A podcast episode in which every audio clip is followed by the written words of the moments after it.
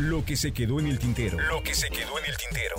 Con Víctor Hugo Sánchez. 30 años de memorias y recuerdos del mundo del espectáculo.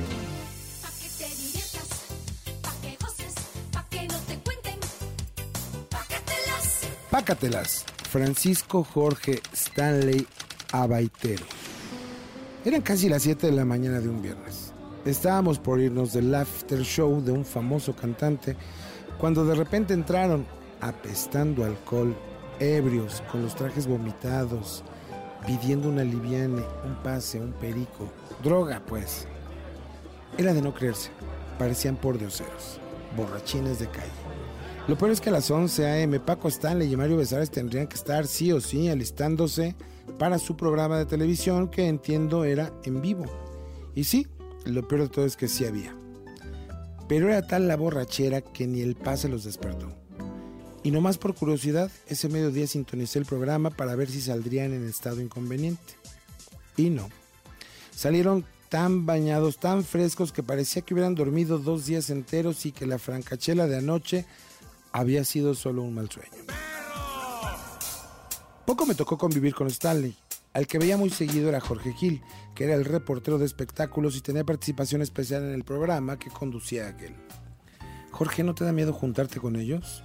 Yo no sé nada, no veo, no escucho, no hablo. Pero sí sabes, cabrón. No sé nada, Victorino.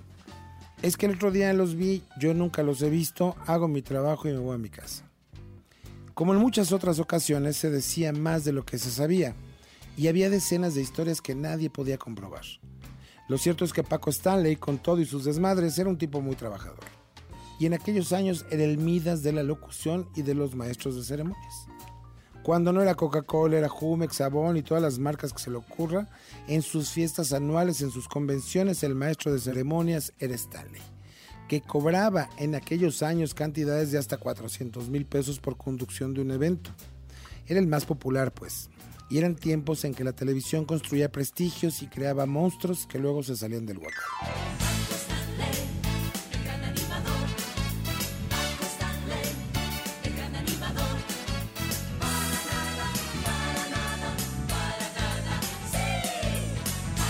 Nadie, pero nunca nadie se atrevió a meterse con Paco.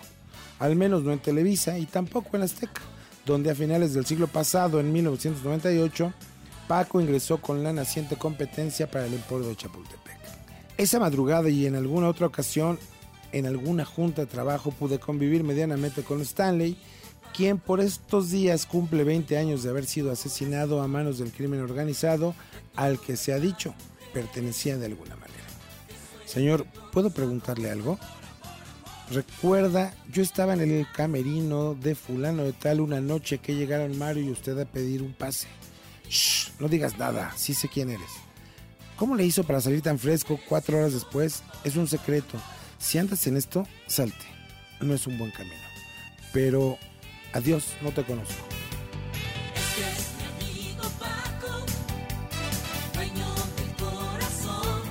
De todas las teorías sobre su muerte, la que me parece más real es la que menos aparece en San Google y Santa Wikipedia. Y como en todos los grandes mitos del mundo farandulero, alrededor de Paco Stanley se han tejido mil historias, como la del día en que en plena transmisión del programa y mientras ejecutaba su famoso gallinazo, al buen Mario Besares se le cayó un sobre transparente con un polvo blanco. Hay video en YouTube por si lo quieren buscar. Y que si andaba con fulana o con mengana, que si fue de todo y sin medida. Se dijo en aquellos años a nivel rumores de pasillo que era prestanombres de un poderoso capo y que al morir este los hijos le reclamaron unas propiedades, entre las que se incluía un estudio de televisión que Paco tenía en la colonia Roma y desde donde trabajaba campañas para políticos, comerciales y demás negocios. Señor, venimos a que nos devuelva las propiedades de mi padre.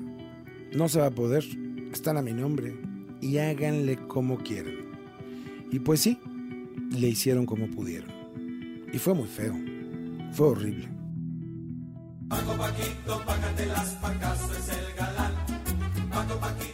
Con todo y todo, en los 33 años que tengo como periodista de espectáculos, no ha habido un conductor tan carismático y tan popular como el gran Paco Stanley.